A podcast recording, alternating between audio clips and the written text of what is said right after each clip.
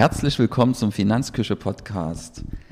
Ich bin Christoph Geiler und freue mich, dass du heute wieder mit dabei bist. Mit dabei ist heute auch Birgit. Hallo Christoph. Einen wunderschönen guten Tag. Unser Thema ist heute, ähm, wie die FED die große Inflation überwand und vor allem auch, welche Fehler sie dabei gemacht hat und vielleicht welche Parallelen es zur heutigen Zeit gibt und ob man sich da überhaupt was aus der heutigen Zeit mitnehmen kann. Weil da ist ja jede, jede Phase, Wirtschaftsphase ist ja unterschiedlich hat unterschiedliche Faktoren, unterschiedliche Ausprägungen. Und ja, da ist immer die Frage, was kann man sich überhaupt da für die Gegenwart ableiten. Heißt aber nicht, dass wir nicht daraus lernen dürfen.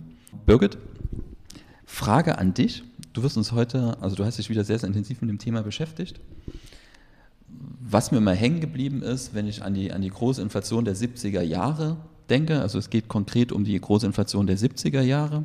Manchmal wird ja auch von den, von den 20er Jahren gesprochen, von der deutschen Hyperinflation, 20er, 30er Jahre. Und was mir da immer hängen geblieben ist, ist Thema Ölkrise. Das ist eigentlich immer das, wo es drauf reduziert wird. Und mit dem ganzen Drumherum und dass da eigentlich noch viel mehr war, das wird gerne hinten runterfallen gelassen.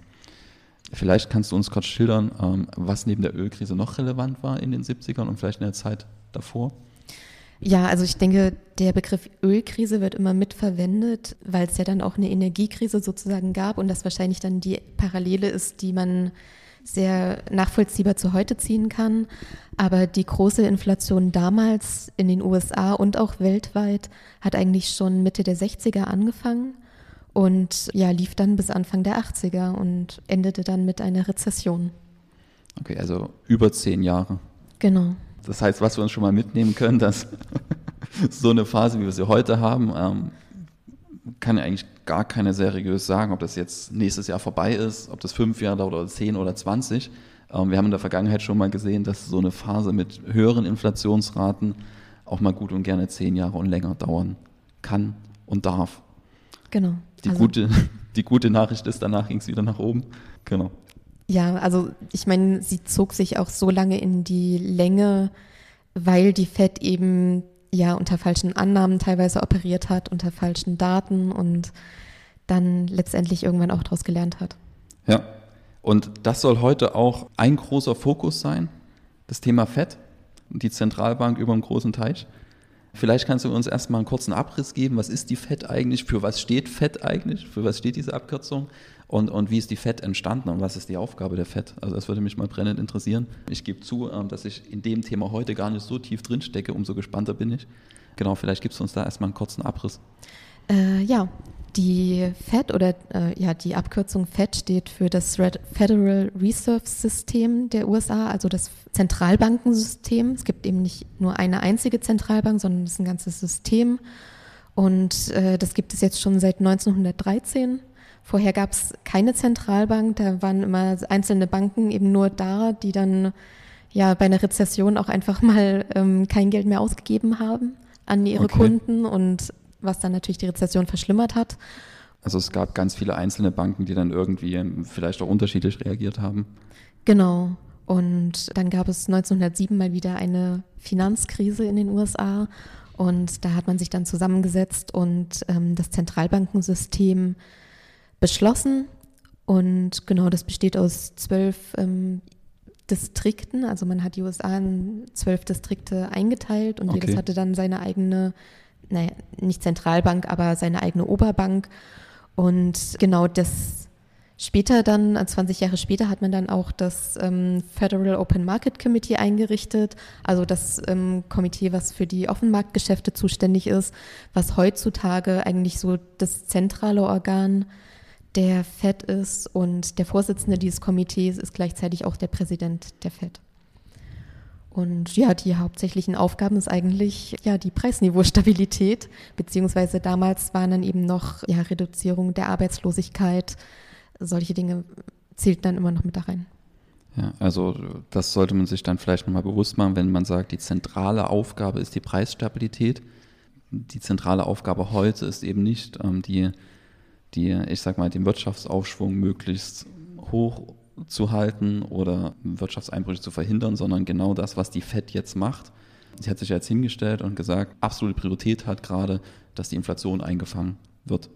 Deswegen auch die Zinsschritte und vielleicht die negativen Folgen, die dann eben für die Wirtschaft mit sich, die, die mit sich bringen. ganz spannend, ja, was wir schon im letzten Inflationsartikel dort besprochen hatten, dass die Ursache der heutigen Inflation ja eigentlich gar nicht in der Geldmenge liegt. Ähm, und wenn man da Besprengungen macht, ähm, wird es sehr, sehr spannend sein, ähm, wie da der, der Ausgang ist. Genau. Und damals war es aber tatsächlich noch so, dass die FED auch die, die, die, die Arbeitslosenzahlen mit mit im Blick hatte und mit, mit ihren Zinsschritten quasi auch ähm, sich an der Arbeitslosenrate ein bisschen mit orientiert hat. Habe ich das richtig verstanden? Genau, bei der Regulation der Inflationsraten hat man immer auch einen Blick auf die Arbeitslosenzahlen geworfen, ja. weil man da auch unter falschen Annahmen operiert hat, worauf wir dann, glaube ich, später auch noch eingehen ja. werden. Und ja, also ich glaube, man kann schon im Groben und Ganzen sagen, dass die Inflation Mitte der 60er schon durch die Geldmenge ausgelöst wurde, aber in diesem Fall eben tatsächlich weil das Geld auch bei den Konsumenten angekommen ist und ja. die Konsumenten entsprechend auch eine höhere Nachfrage dann hatten. Und genau. Okay, also genau, das bringt uns dann ähm, ja, direkt zur großen Inflation der 70er Jahre. Ähm, du hast im Artikel geschrieben, den wir auch wieder mit verlinken, ähm, gerne draufgehen, da sind immer noch ein paar extra Sachen mit dabei, dass die, die Inflation der 70er, 70er Jahre klein begonnen hat. Ähm, was bedeutet das? Wie sah das aus? Ja, am Anfang hatten die natürlich auch so Inflationsraten von um die 1% bis Mitte der 60er Jahre dann. Und also wir müssen uns vorstellen, ähm, Mitte der 60er Jahre herrschte ja noch der Vietnamkrieg zwischen USA und Vietnam. Und da gab es dann eben, Lyndon B. Johnson war mittlerweile Präsident ähm, nach dem Tod von Kennedy. Und der hat so ein großes soziales Wohlfahrtspaket aufgesetzt, um eben ja die Bevölkerung zu befrieden. Und da ging es natürlich um sehr viel um Steuererleichterungen und ja, einfach ja, den Leuten mehr Geld in die Hand zu geben. Und das hatte dann eben als Folge, dass dann eben auch die Geldmenge tatsächlich in der Bevölkerung auch wuchs. Also dass dann nicht nur die Geldmenge in der Zentralbank wuchs, sondern eben auch die ja, Konsumentennachfrage gleichzeitig anstieg, weil die, das Geld tatsächlich bei den Konsumenten angekommen ist und da schon langsam die Wirtschaft begonnen hatte, sich zu erhitzen. Und das ist so ein Unterschied, dann wahrscheinlich auch, den wir zu heute haben, wo man eben nicht gemerkt hat, dass die Geldmenge eins zu eins bei, ich sag mal, Portemonnaie ankam, um es halt ausgeben zu können. Genau. Ähm, hatte zwar starke Preissteigerungen bei den Vermögenswerten, aber halt nicht im, in, in, der Liquidität, wenn man so möchte, die, die, aus, die man ausgeben konnte. Genau. Wie ging es dann weiter?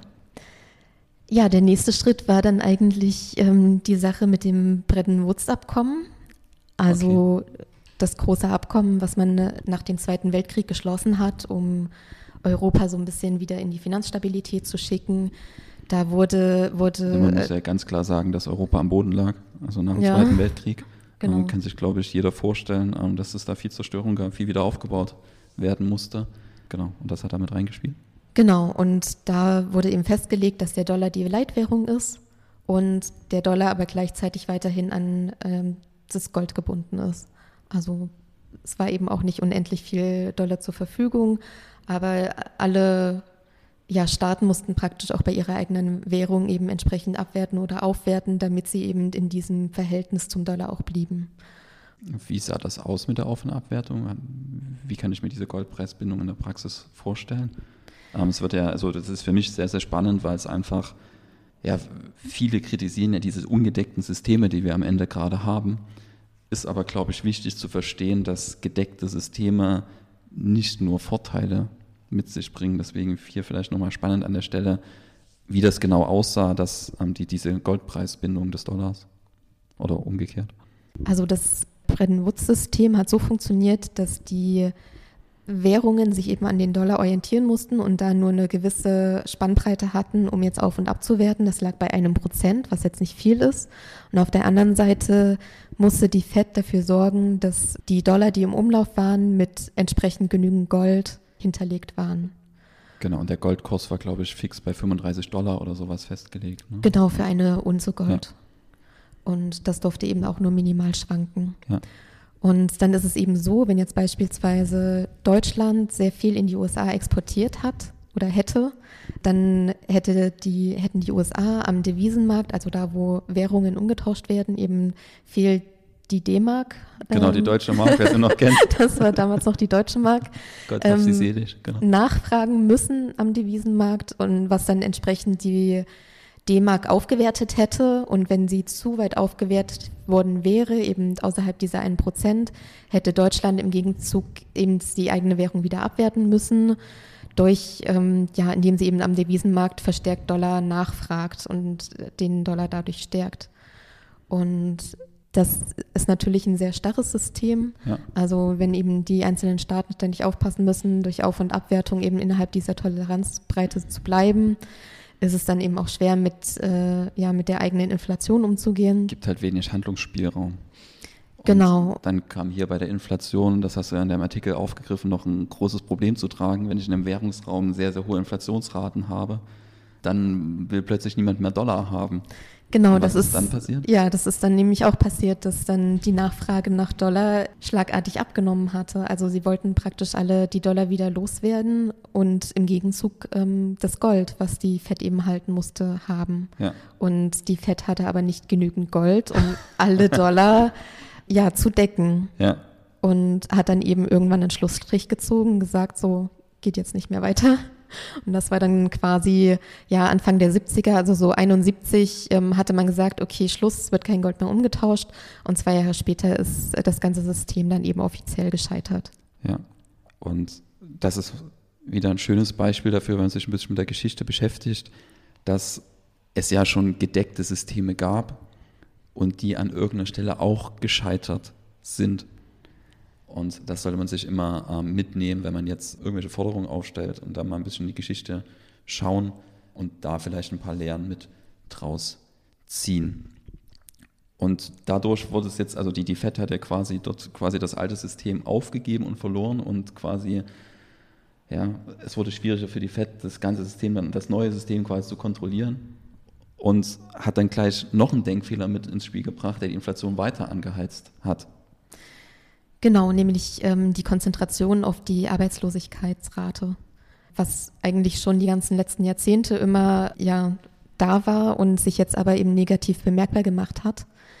Nämlich hatten Ökonomen einen statistischen Zusammenhang ähm, zwischen der Inflationsrate und der Arbeitslosenrate mathematisch dargestellt. Das heißt, wächst die Ar äh, Inflationsrate, sinkt die Arbeitslosenrate.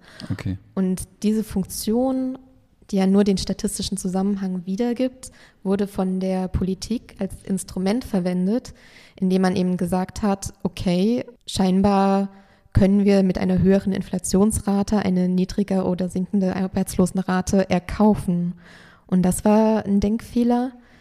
Zum anderen ähm, konnten die Ökonomen auch zeigen, dass diese, dieser statistische Zusammenhang oder dieser angebliche Trade-off langfristig überhaupt nicht haltbar ist, weil dann Inflationserwartungen eben mit reinkommen, die dann die Arbeitslosenzahlen zusammen mit den Inflationsraten wieder steigen lassen. Ja. Für alle Wirtschaftswissenschaftler, ähm, wir sprechen hier von der Phillips-Kurve. Genau, habe ich vergessen zu sagen. Genau. genau. Also die, die, die Inflationserwartungen kamen da mit rein und die Unternehmen haben dann halt anders reagiert, als es die Kurve eigentlich vorhergesagt hätte. Genau. Und was war die Folge? Naja, die Folge war, dass quasi eben auch die Arbeitslosenzahlen ähm, mit gestiegen sind mit den Inflationsraten zusammen. Ja. Und ja, mittlerweile war Nixon auch äh, Präsident gewesen, der dann versucht hatte, durch eine Preis- und äh, Lohnsperre das Ganze eben weiter zu verhindern. Und das hat aber wohl auch nicht funktioniert. Ja. Also wir haben quasi eine Phase hier in den 70er Jahren, wo sowohl die Inflationsrate hoch ist und die Arbeitslosen Rate hoch ist. Genau. Und dann kam noch die Ölkrise obendrauf. Die kam dann ähm, 1973 noch dazu, genau, wo die arabischen Länder, die Erdöl produziert haben, im Laufe des Yom Kippur-Kriegs eben ja die einzelnen eigenen Fördermengen ähm, gedrosselt haben und die Ausfuhr weltweit eingeschränkt haben. Und da stieg dann eben mal der Barrel Öl von 3 Dollar auf 12 Dollar. Ja. Und ja, in der Folge ja, hängen natürlich auch wieder viele Produkte, viele Produktionsstufen damit zusammen und ähm, hat die ganze Inflation noch weiter in die Höhe getrieben. Und das ist tatsächlich eine Parallele zu heute auch. Also genau. da ist tatsächlich eine Energiekrise am Ende mit einer Energiekrise heute auch. Ähm, das ist die Parallele einfach, die man dort vielleicht ziehen kann. Also nicht bei der Geldmenge, sondern eher hier in dem Bereich. Genau, dass wir eben hier wieder von einer Angebotsinflation reden können. Das heißt, dass das Angebot sehr eingeschränkt wurde oder zurückging und die Nachfrage aber eben gleich blieb. Ja, also die Inflation ist einfach nochmal schlimmer geworden. Genau. Okay, also alles, was schiefgehen konnte, ist schiefgegangen. Und dann kam es 1979, 1980 nochmal zu einer Erhöhung des Ölpreises im Rahmen des Golfkrieges, richtig? Genau, also der hatte noch nicht angefangen, der stand an. Die islamische Revolution fand im Iran statt okay. und ähm, in der Folge dann eben der Golfkrieg. Das hat zu einer großen Unsicherheit international geführt und zusätzlich gab es eben auch ähm, Förderungsausfälle, die dann eben weiter den Ölpreis nochmal in die Höhe getrieben haben und ja, die ganze Krise noch weiter verschärften. Ja, und dann waren wir bei Inflationsraten von 13,5 Prozent. Genau. Ähm, also alle, die, die jetzt glauben, das Ende der Fahnenstange ist erreicht, es geht noch höher. heißt nicht, dass es noch höher gehen muss. Also wir haben ja schon festgestellt, dass es ja eingeschränkte Parallelen geben zur heutigen Zeit. Und die gute Nachricht kommt, glaube ich, jetzt. Der Höhepunkt war dann erreicht. Und die FED hat dann die Politik umgestellt und konnte die Inflation Stück für Stück einfangen. Genau, das tat sie dann tatsächlich mit den Zinsen. Da muss man allerdings sagen, die Fed hat zuvor immer schon versucht, mit den Zinsen äh, ja die Inflation zu bekämpfen, aber immer sehr kurzfristig. Also sie haben eben gesehen, die Wirtschaft läuft heiß. Wir erhöhen die Zinsen, machen Kredite teurer. Das wird dann die Wirtschaft wieder abkühlen, was kurzfristig funktioniert hat. Und sobald es funktioniert hatte, haben sie eben die Zinsen wieder runtergenommen. Dann ging die Inflationsrate eben wieder nach oben. Und so war das, ging das die ganze Zeit hin und her, eigentlich seit 65 und ähm, auch während der 70er. Und äh, ja, dann kam irgendwann ein neuer Präsident okay. in die FED, nämlich der Paul Volcker der dann ein bisschen, ja, eine andere Vorgehensweise sozusagen vorgenommen hat und langfristig die Zinsen sehr weit erhöht hat. Trotz der hohen Arbeitslosigkeit. Genau, weil die Fed hatte eben immer die Angst, erhöhen wir die Zinsen zu weit und zu lange, erhöht sich die Arbeitslosigkeit, dann kommen wir in eine Rezession. Das, ja, da haben wir dann keinen Rückhalt in der Bevölkerung. Und da hat eben der neue Präsident gesagt, okay, wir müssen jetzt irgendwas tun und wir müssen in Kauf nehmen, dass die Wirtschaft dann eben ja, in der Rezession wahrscheinlich abgleitet. Und da ist er sehr hart geblieben, hat dann ja die Zinsen auch auf zweistellige Prozenthöhen angesetzt und eben so lange hochgehalten, bis wirklich die Inflationsrate unten war und blieb sie dann auch eine ganze Weile. Aber ja, die USA glitten dann eben in eine Rezession ab, wo auch, ja, also war auch eine sehr schwere Zeit dann. Also viele ja. Unternehmen mussten dann eben ja ihre Tore schließen, viele Leute wurden arbeitslos. Aber irgendwann kam man eben auch aus dieser Rezessionsphase wieder raus. Ja. Also das ist dann vielleicht auch eine kleine Parallele zu heute. Die FED hat ja auch, das hat ja vorhin gesagt, schon kommuniziert, Priorität hat das Einfangen der Inflationsrate und nicht so sehr, also auch im Zweifel zu Kosten der Wirtschaft. Genau. Zumindest kurzfristig. Und genau. die gute Nachricht ist aber, dass irgendwann dann Licht am Ende des Tunnels war. Und wir hoffen mal, ähm, dass das Licht im Tunnel diesmal nicht ausgeht und wenn es ausgeht, dass es ähm, dann schnell wiederkommt. Und für die FED war das dann so ein Stück, ähm, wie ich es auch aus deinem Artikel rausgelesen habe, der, der, der Sprung dann einfach in die Moderne. Und nach ähnlichen Grundsätzen arbeitet sie dann heute noch. Genau, also zum einen natürlich Ende des Bretton Woods-Systems. Ja. Dann ähm, ja, die, der Abschied von der Phillips-Kurve und von veralteten makroökonomischen Theorien. Und genau, dann im Prinzip ja auch versuchen eben mit Tatmitteln auch durchzugreifen, auch wenn das im Umkehrschluss bedeutet, dass die Wirtschaft eben sinken wird. Und dieses Vorgehen hatte denen aber auch ja auf lange Sicht nochmal einen großen Vertrauensschuss eigentlich von der Bevölkerung bekommen, weil sie ja es letztendlich geschafft haben, ja. die Inflation zu ja, besiegen. Und irgendwann kamen sie ja auch aus einer Rezession wieder raus. Und ich denke, das hat der FED einfach nochmal so ein bisschen Selbstbewusstsein gegeben, um diesen Kurs einfach weiterzufahren. Ja, und den Kurs einfach, den wir heute vielleicht auch wiedersehen der, der heute dann durchgezogen wird, ähm, der ähnelt ja dem, was du hier ein bisschen geschildert hast. Ob es dieselben Gründe sind, sei mal dahingestellt. Wie gesagt, schwierig da Parallelen zu ziehen. Aber ich glaube, das ist ein schönes Fazit, ähm, was man sich dort mitnehmen kann. Fett ähm, in dem Rahmen, dass dort der Sprung in die Moderne bzw. in die Gegenwart geschafft wurde, wenn man so möchte. Und ja, das harte Handeln sich am Ende ausgezahlt hat, ähm, auch wenn es vielleicht ja, dadurch geknirscht hat im, im Wirtschaftsgebälk. Wir sind am Ende angekommen. Ähm, vielen Dank. Gerne. Für die Ausführungen. Wir hoffen, ihr seid beim nächsten Mal wieder mit dabei. Bis dahin. Tschüss. Ciao.